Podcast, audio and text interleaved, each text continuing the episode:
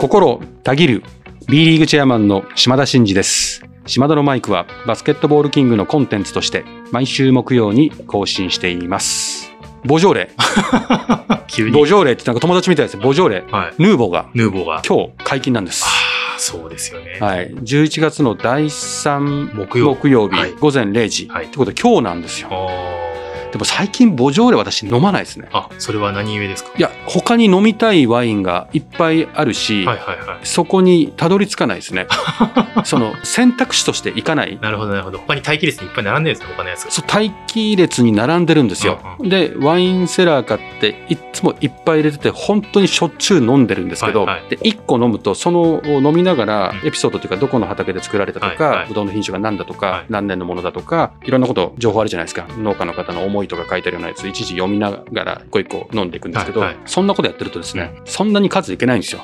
だから飲みたいワインが多すぎて、うんボジョーレ・ヌーボーの優先順位が今うん。個人的にはちょっと低めになってますね。なるほどなるほど。そう。別に美味しくないとか、うん。もっと美味しいの飲んでるねとかそういうんじゃなくて、うんうんうん。もっと飲みたいのが多すぎてうん。でワインセラーにいっぱいありすぎてなんです。それあれですね、もし本当にボージョレに行き着こうとしたら、その前にもっと計画的に待機列減らしとかないと、ボージョレまで行かないですね、そうすそうですね。ちょっとしばらくきついかなと。そんなにロングリストになっちゃってですね。相当ロングリストというかもうロングリストがもう物が買い物するったらワインなんですなるほど。私その物欲ないんでうん、ワインに行ってます。はい、なんであれ飲みたい今日これ飲みたいとかっつってやってるんで、うんなかなか行かないんですけど、うん。まあ、そんなこんなで、はい。最近のちょっと私のワインネタで言うと、はい。ワインの話はそこそこに、うん。まあ、昔からなんですけどまたこの番組で告白するとそれはそれでみんなリアクションしてくれるとありがたいんですけど、うん。私は本当に無類の焼き鳥好きなんですよ。あれ？ちょっと新ネタ来ましたね。はい、無類だと思いますか、はい焼き鳥が一番好きです。突然ごめんなさい告白本当に焼き鳥好きなんですよ。はい。で焼き鳥が好きでワインが好きなんですよ。ああ、なんで焼き鳥とワインいいですよね。美味しい焼き鳥屋さんで美味しいワインをいただくっていうのが、うん美味しい焼き鳥って家で食べれないじゃないですか。ああ、食べれない。なんかその辺でスーパーで買ってきたって、はいはい。美味しいけど、もっと美味しいのあるじゃないですか。はい。なので、今その組み合わせにはまってます。焼き鳥とワインのペアリングみたいな。そうですね。で、最近ちょっとハマってるのは、はいレバーとうんロゼです。新展開ですね。レバーはいとロゼは。基本ははい焼き鳥全般は赤中心なんですけども、はいはいレバーとロゼがうんめちゃめちゃ合うんですよ。ああ。なんかこれ、何気取ってんねんってツッコミがあるかもしれない。うんうんうんうんそういうことじゃないんです。そういうことじゃないと。うんいつ君は南仏の男になったんだって感じかもしれない。そうじゃない。ちょっと試していただきたい。ああ、うんロゼなんですね。そう。こだから、焼き鳥屋さんに行った時に、うもしその焼き鳥屋さんにロゼがあったら、あ、それは誘われてるなって。これはもうレバーを頼めということか。そう。レバーとこれ一緒に行ってくれっていう思いがお店にあると思います。あーそのぐらい。なので今日のネタとしては、は 焼き鳥はうまいぞと。いうことと、はい。焼き鳥とワインはもう最高だぞと。最高だぞ。日本酒とお寿司、ん。これいいですよね。イタリアンとかフレンチでワイン、まあ、これも美味しいです。わかりますよね。うん。うん。中華行ったら紹興酒、ん。九州でなんか食べるって言ったらやっぱ焼酎行きたいなと。はい。沖縄行ったら青森ですね。でも私の中で今全て超越してるものがあります。焼き鳥とワイン、もうこの一点です。それどっかで喋ってきたんですか？そういう完成されたエピソードだなと思って今聞いてたもう最近こればっかり。最近こればっかり。あなんであの、もしはい何かうんこう機会があって、私と何か一緒にさせていただくような機会があったら、はい大概この組み合わせになると思っていただいた方がいいかなと思いますな。るほど。じゃあ今日どうしてもボジョレ気になる人はボジョレのロゼを買って、うん。レバー。レバー、うん行ってみてください。なるほど。はい。ということで、島田のマイク、スタートです。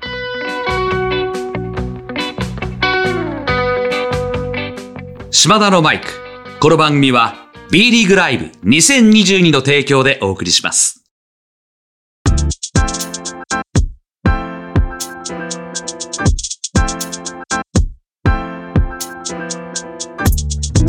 はい。ということでですね。はい。まあ、ワインの話はうんおしまいにしてですね。はい今日はうん第2回、第2回。勝手に流行語大賞。去年やりましたね、そういえば。これをですね、今日うん、この番組とほぼほぼ同じくらいのタイミングで、私がツイートし、うまた去年同様、皆様から募集をかけます。はいはいはい。てか、そんなつもりでやったんじゃなかったんですか？去年そうでしたそもそ。もねはい。私が確かね、日経新聞さんを読んでて、うん流行語大賞のネタがあって、うんあ、そうだよな、そういう時期だよなって言った時に、え、今年のバスケ界の流行語大賞って言ったらなんだろうって思った瞬間にもうつぶやいてたんですよ。ああ、なるほど。でそれが拡散貫し、はいはい。去年のうんあの盛り上がりにつながったんですね。おそらくあれじゃないですか、この島田のマイクの再生回数もあ、この回って相当すごかったですね。上位じゃないですか。はいで、今年もやります。お、バスケットボール界勝手に流行語大賞。勝手にですよ。は本当に勝手に。誰にも許可をしてないですからね。もう三田さんとかも一言も言ってないですからね。で三田さん多分この存在知らないんじゃないかな。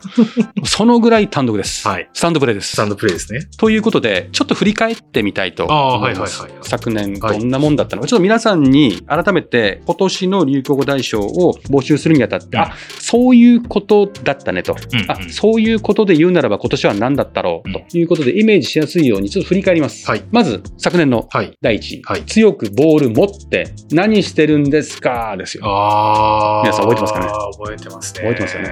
オーバーセットコーチオーバー。あの時はね、女子のヘッドコーチですからね。そうですよね。今、男子ですけど、はいはい。あの名言はですね、去年のね、オリンピック、アメリカ戦ですよ。勝ちたかったんですよね。いやー、でもあの、あとはもう、引っ張りだこでしたもんね。いろんなもうバラエティとうんかスポーツ番組とかで、一番露出してるんじゃないですかね。しましたね。選手より出てんじゃないですか？出、ましたよね。トムは。そんで、まあなんかそれはわかるなって感じじゃないですかうんうん。これが1位なのはう。んうん。2位、覚えてますか？いい、何でしたっけ ?2 位。イカルガチャレンジ。正解です。イカルガチャレンジですよ。そうそうそうそうそう。ブレックスのね、イカルガ選手のあの超ロングチェストパス。そうそうそうそうそうそう。どんな背筋してんねんっていう。そうだ、同じ。背筋？腹筋？何？腕力？1年前そんな話しましたね。もうノーステップで、ピャーって投げて。ピャーってあありましたね。ありましたね。あれですよ。超ロングアシスト。で、3位、うんなんでしょあ、ココナッツ3ですね。そうあ、でもこれって、うんもう流行語じゃなくて、うん定着してますよね、ちょっとう。。そうですね。もうなんか季節ものじゃないですね。そうですよね。スタンダードになってしまったんで、うん今年も出てくることが、まあ、そういうのは細かいルール、基準ないんで。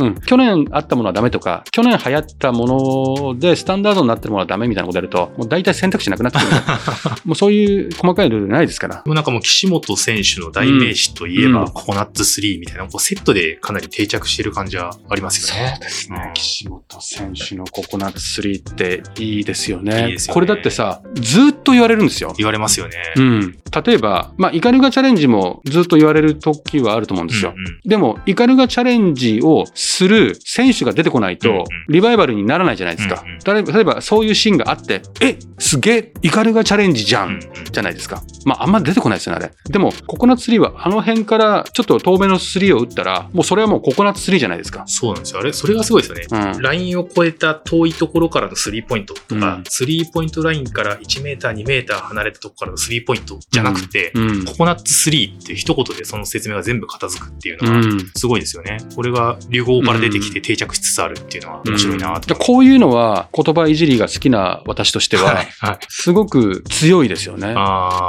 強いっていうのは、例えば心をたぎるとかね、うんうんいうのも結局バスケットってこうして、ああして面白くて速くて、点数たくさんあってワクワクしてわーってなるシーンが多いんです、うんみたいなことを一言で表していこうっていうことで作ったのが心たぎるなんですよね。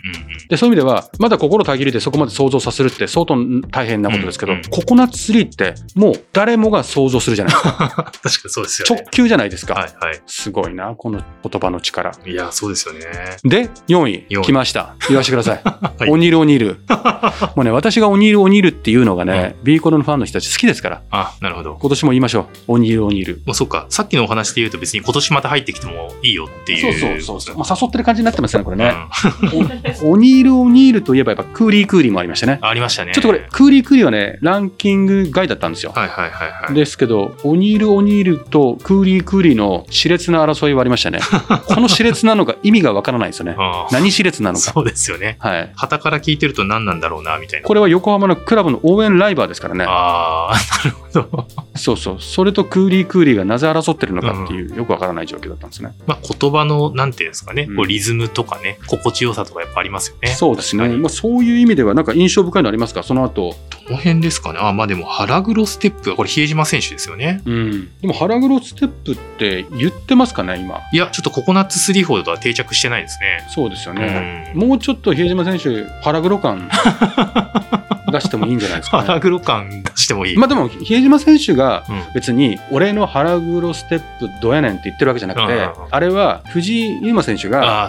彼のステップがすごすぎて命名してるだけで、うん比江島選手からしてみればいい迷惑かもしれない。まあそうですよね。まあ、ある意味ですよ。だから、彼的にも別に晴らしたいと思ってないと思うんで、まあ、そんなこと言ったら、岸本選手も別に入らせようと思ってないけど、まあまあまあ、そんなまあでも話ですね。なんかそのあれですよね第三者とか誰かから見てこうって命名されるって逆に面白いですよねうん今年でもどんなのが入ってくるんだろうってのがちょっとまた楽しみですよねうん、あとは、鶴巻の身のこなしありましたね。俺、最初ね、この鶴巻の身のこなしってね、聞いたときにね、一瞬何のこっちゃ分かんなかったんですよ。なんか、辰の落とし子みたいになっちゃって。これは何だ？これはあロボッツの鶴巻選手の、はい。その身のこなしがあまりにもすごすぎて命名されたという。私じゃあ心たぎるが心たぎり上に来てほしいけどね。まあちょっとねそれはねちょっと言っちゃうとねみんながこうちょっと操作しちゃうから。まあこんな感じだったんですけどね。今年ねちょっとね今ねここのみんなで今年何流行ったっけっていうのはあんまりピンときてないどうですか？ありますか？ちょっとほら言っちゃうとなんか誘導しちゃうから。そうですね。言わなくていいんですけどあります、うん。いやーなんかここまであこれだっていうのはちょっと、今年は熾烈なんじゃないですか。去年みたいなこのトムみたいな強烈なものとかイカルガシャレンジとかココナッツリーとかインパクト強めのやつってあんまないですよね、ないですね。言葉だと確かに、うん、でもあの当時も私も投げかけた時にこういうラインナップになるっていうかそもそもこういう言葉が流行ってたんだってことも分かんないのも結構あったんで、うんうんうん。多分ファンの皆様からすればやっぱなんかあるんでしょうね。でもそうですよね。聞いてる皆さんからするといやアンテナ低いなとこれ流行ってるだろうみたいなことももしかしたらあるかもしれないですよね、いやいやいやもうそんなこと言ってちゃダメでしょううん。っていう感じでコメントしてもらえればいいですね、そのツイッターにまた場合によってはこの機械を使って作りに行くっていう こともあるかもしれないですけどね。まあそそうれですね。を流行らせたいんだっていうこともあるのかもしれないですね。うん、それもありますね、うんもうそのぐらい自由ですからこれ。うん。レバーとロゼみたいな話があるかもしれないですね。そうそうそうそう今日聞いた人がね 焼き鳥とかってなるかもしれないしね。ですんで、まあ、ちょっと皆さんにまたやっていただいてですね、はい。ぜひねどしどしご応募いただければと思います。はい。ぜひとも。ぜひとよろしくお願いします、さあここでタイムアウト。この間にお時間をいただき島田のマイクをお聞きの皆さんには B リーグライブ2022についてお伝えしたい。B リーグを愛するあなたへ今シーズンの B をさらに楽しむための必須サービスリーグ公認ファンタジースポーツゲーム B リーグライブ2022夢のチームの GM となって実在の B1B2 所属選手をドラフトし現実の選手スタッツで勝敗を競う。まさに B リーグ好きのためのシミュレーションゲームです。一人から遊べて難しい操作は一切不要。遊べばゲームデイがさらに待ち遠しくなる。あなたの B リーグをもっと楽しく。詳しくは B ライブで検索。タイムアウトが明けます。引き続き島田のマイクをお楽しみください。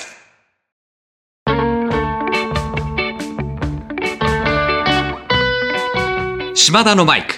この番組は B リーグライブ2022の提供でお送りしました。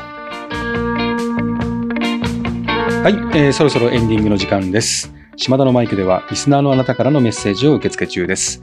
私への質問、企画のリクエスト、お悩み相談、暗算祈願、何でも構いません。番組で紹介させていただいた方には、島田のマイク、オリジナルステッカーを差し上げております。宛先は概要欄に載せております。あなたからのお便り、お待ちしております。ということで、勝手に流行語大賞。これ、募集期間は11月の28日まで。はい28日とさせていただきますということ、そして、えー12月8日の放送で結果を発表するという感じでいきたいと思いますのでぜひ面白おかしくね 私のツイッターを荒らしていただければなというふうに思いますので、皆様のご応募楽しみにしております。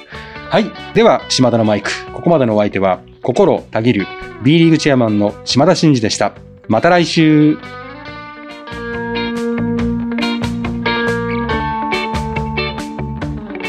お聞きいただいたコンテンツは制作バスケットボールキング制作協力 B リーグ配信日本放送でお届けしました。